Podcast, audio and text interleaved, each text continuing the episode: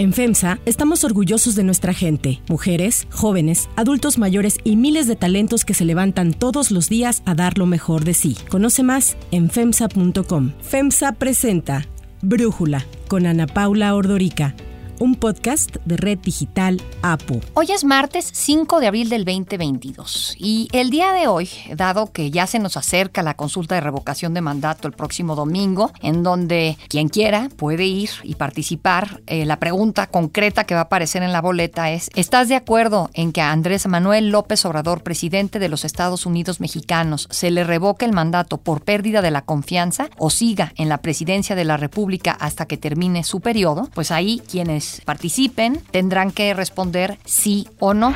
Vengo planteando lo de la revocación del mandato, porque pienso que en la democracia el pueblo pone y el pueblo quita. Nadie debe de obstaculizar la democracia.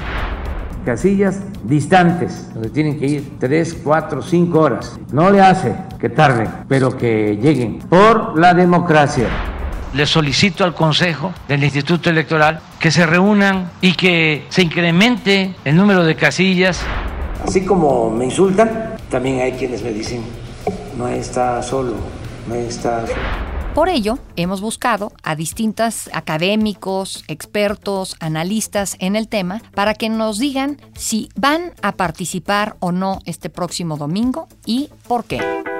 Carlos Bravo Regidor, analista político y profesor investigador asociado en el programa de periodismo del CIDE. Fíjate, Ana Paula, que yo creo que sería importante desdramatizar un poquito este proceso. Eh, se ha convertido en materia de debate, de controversia muy álgida, creo que en buena medida por cómo se han apropiado del ejercicio el presidente y sus adeptos, siendo que es un ejercicio de revocación. Ellos claramente están invitando a participar, quieren que haya mucha convocatoria y bueno, pues que el presidente salga ratificado, fortalecido de un ejercicio que en principio es para tratar de revocarlo. Entonces eso pues sí de alguna manera creo que genera mucha suspicacia y ha sido la razón junto con todo el enfrentamiento con el INE por el financiamiento de la consulta, por la cual esto ha terminado generando tanta controversia. Pero bueno, ya al margen de eso, pues yo creo que somos ciudadanos, cada quien con criterio, hay diversidad obviamente en la ciudadanía en México y pues que cada quien decida si vota a favor, si vota en contra o si no va a votar. Creo que las tres son alternativas perfectamente legítimas. Yo por mi parte no voy a ir, yo no voy a asistir a la consulta, no voy a votar, pero respeto a quien quiera hacerlo y creo que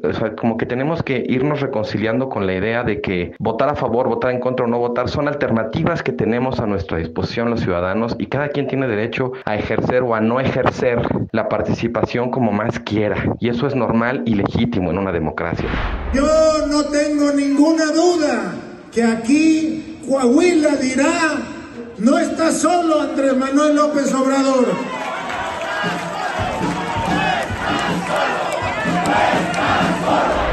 Estefanía Veloz, abogada feminista. La revocación de mandato es un mecanismo de participación ciudadana. Con esto, la ciudadanía puede decidir si juntar firmas y organizarse para que un servidor público o servidora pública de elección popular termine su cargo anticipadamente. En este caso, se acerca el 10 de abril la revocación de mandato del presidente Andrés Manuel López Obrador, en la que se invita a la ciudadanía a participar en un hecho inédito de democracia directa. Esto viene de la ley de revocación de mandato, donde se aplican los lineamientos para que la ciudadanía pueda elegir si continúa o no no el titular del Ejecutivo. Invitamos a toda la ciudadanía a participar porque esto no se trata de este sexenio, sino de los que vienen, de que sea un mecanismo vivo que haga escuchar la voz de la población, más allá de filias y fobias políticas, es un derecho constitucional que debemos cuidar y lo cuidamos ejerciendo. Las matemáticas no fallan y que con ganas de entender se puede comprender. El costo original menos el ahorro, pues da 3.306.4, que es el costo total de la revocación. Jorge Suárez Vélez, economista. La pregunta clave es por qué el observador está promoviendo la participación en esta consulta de revocación de mandato. Y las respuestas importan. Primero, porque sabe que no la puede perder. Él convocó, él consiguió las firmas haciendo trampa, él diseñó la pregunta y se la impuso a la Suprema Corte, él se hace promoción gastando recursos del Estado, lo cual es ilegal, pero él propone que se cambie la ley para que deje de ser ilegal. Él no le da los recursos al árbitro electoral para que instale el número de casillas que la ley manda, sabiendo que así van a tener más peso los acarreados que sus gobernadores van a llevar y porque necesitan además pues, quedar bien con su jefe. Mientras tanto, no hay siquiera una campaña en contra y quizá ni siquiera tendríamos acceso a medios masivos para hacerla en caso de que hubiera habido el tiempo para hacerla. Esa es la primera razón. Sabe que no puede perder porque el piso por mucho no es parejo. Pero la segunda razón es mucho más importante. Él quiere que este parezca un proceso democrático. Para ello necesita que suficientes opositores se presenten a votar. Imagínate que el resultado fuera que 10 millones de mexicanos votaran y que el 90% lo hicieran a favor de que se quede. Ese resultado haría ver la consulta como una tomada de pelo. Pero si él logra que en vez de 10 voten 15 millones y que así solo voten 60% por él, la consulta ahí sí es creíble y él puede usarla para decir que el pueblo bueno ratificó su mandato y vez venció a los conservadores. Eso sí le da oxígeno a la segunda mitad de su sexenio y le permite tener la fuerza para irse contra el INE, entre otras barbaridades. Poniéndolo de otra forma, López Obrador te está invitando a una verbena popular en el Zócalo. Aunque tú pienses ir a manifestarte en su contra, eso a él no le importa. Lo que él necesita es que el Zócalo se vea lleno. Por lo cual, lo único que yo puedo recomendar es que no te prestes a farsas. La democracia empieza por el respeto a un piso parejo, por el respeto a reglas claras. No podemos prestarnos a una tomada de pelo.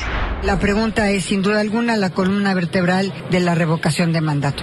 Sofía Ramírez, directora de México, ¿cómo vamos? Creo que la revocación de mandato va a ser un ejercicio de participación ciudadana, pero tampoco le auguro que sea particularmente exitoso, en virtud de que para que sea vinculatorio necesitas que al menos el 40% de las personas registradas en la lista nominal, que es de más de 90 millones de personas, participen. Nadie está pidiendo que se vaya y de todas maneras pareciera que la campaña es para que se quede. Entonces, lo que de facto está pasando es que es un tema poco interesante para la gente. Eso nos lleva a una situación donde tendremos 57 mil casillas, que es pues menos de la mitad de las que tuvimos en la elección pasada, con la diferencia de que en la consulta anterior teníamos una elección federal previa, inmediata, muy cercana y por lo tanto se podía echar mano pues de todas las personas que fueron capacitadas del material electoral. Yo lo veo como un gasto muy oneroso en estos tiempos de pandemia y sobre todo altamente innecesario.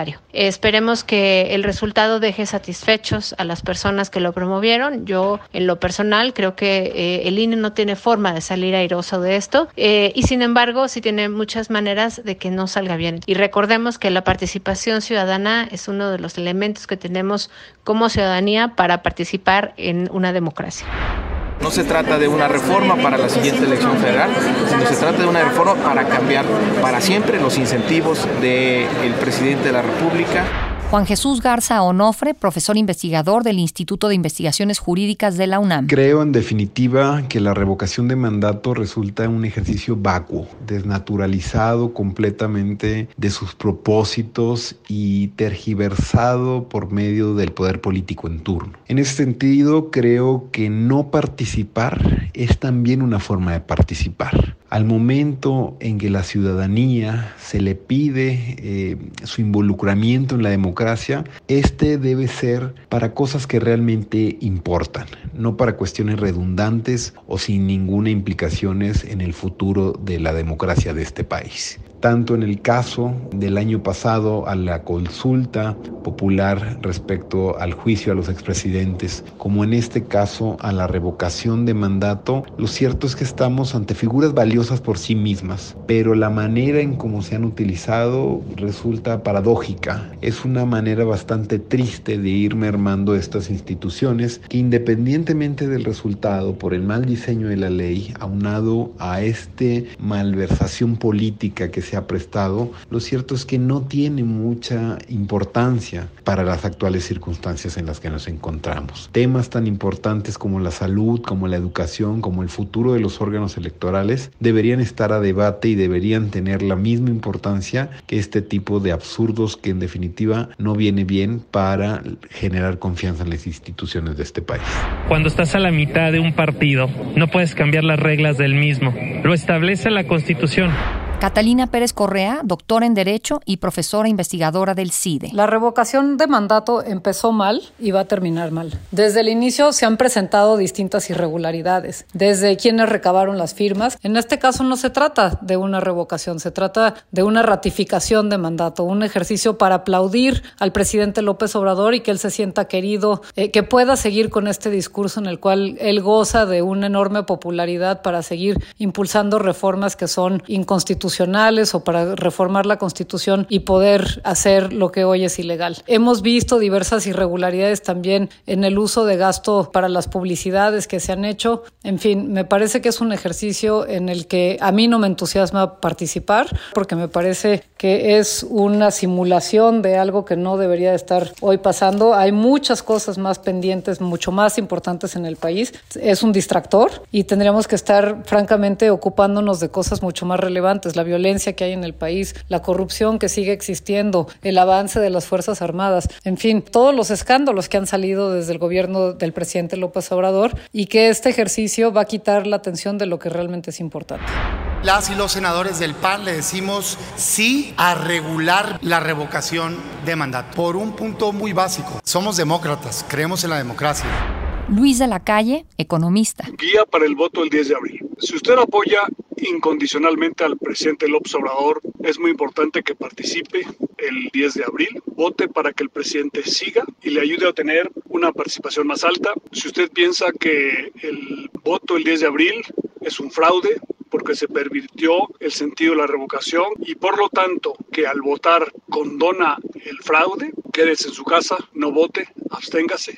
La abstención es una forma de participación. Sin embargo, si usted piensa que la revocación de mandato es un instrumento que potencialmente puede ser útil para México en un futuro con el objetivo de terminar con una presidencia dañina para el país y que es un instrumento que los ciudadanos debemos tener para eventualmente ser utilizada en una situación de emergencia. Y además usted también piensa que la participación en el 10 de abril ayuda a la preservación de la autonomía y la reputación del Instituto Nacional Electoral, el INE.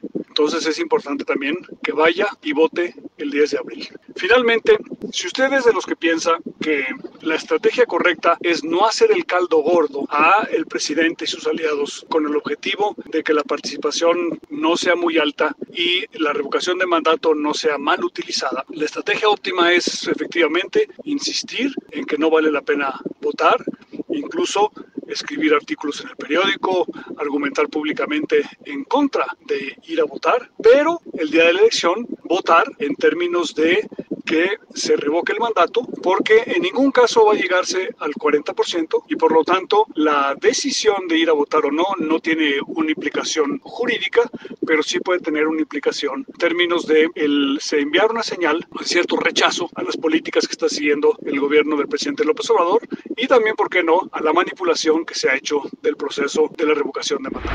Cambiaron la pregunta para favorecer a López Obrador. Cambiaron la ley para poder usar recursos públicos.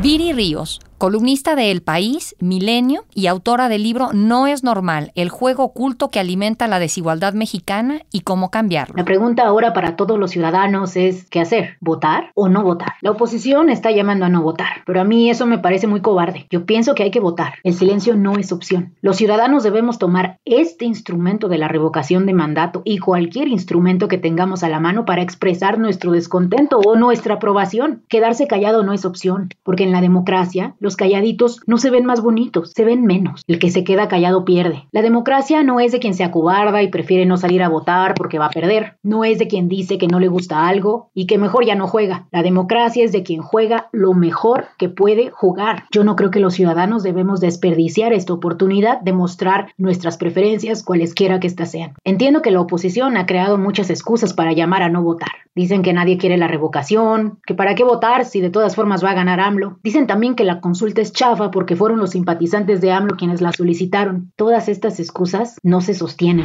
Estamos a solo una semana de la jornada de votación del proceso de revocación de mandato. Por lo que respecta al Instituto Nacional Electoral, todo está listo para que este proceso de democracia participativa se desarrolle en paz y con condiciones de legalidad, certeza, transparencia y absoluta confianza. Yo soy Ana Paula Ordorica. Brújula lo produce Batseba Feitelson. En la redacción, Airam Narváez. En la coordinación y redacción, Christopher Chimal. Y en la edición, Omar Lozano. Los esperamos mañana con la información más importante del día. Oxo, Farmacias ISA, Cruz Verde, Oxo Gas, Coca-Cola FEMSA, Invera, Torrey y PTM son algunas de las muchas empresas que crean más de 245 mil empleos tan solo en México y generan valor como parte de FEMSA. FEMSA presentó Brújula con Ana Paula Ordorica, un podcast de Red Digital APO.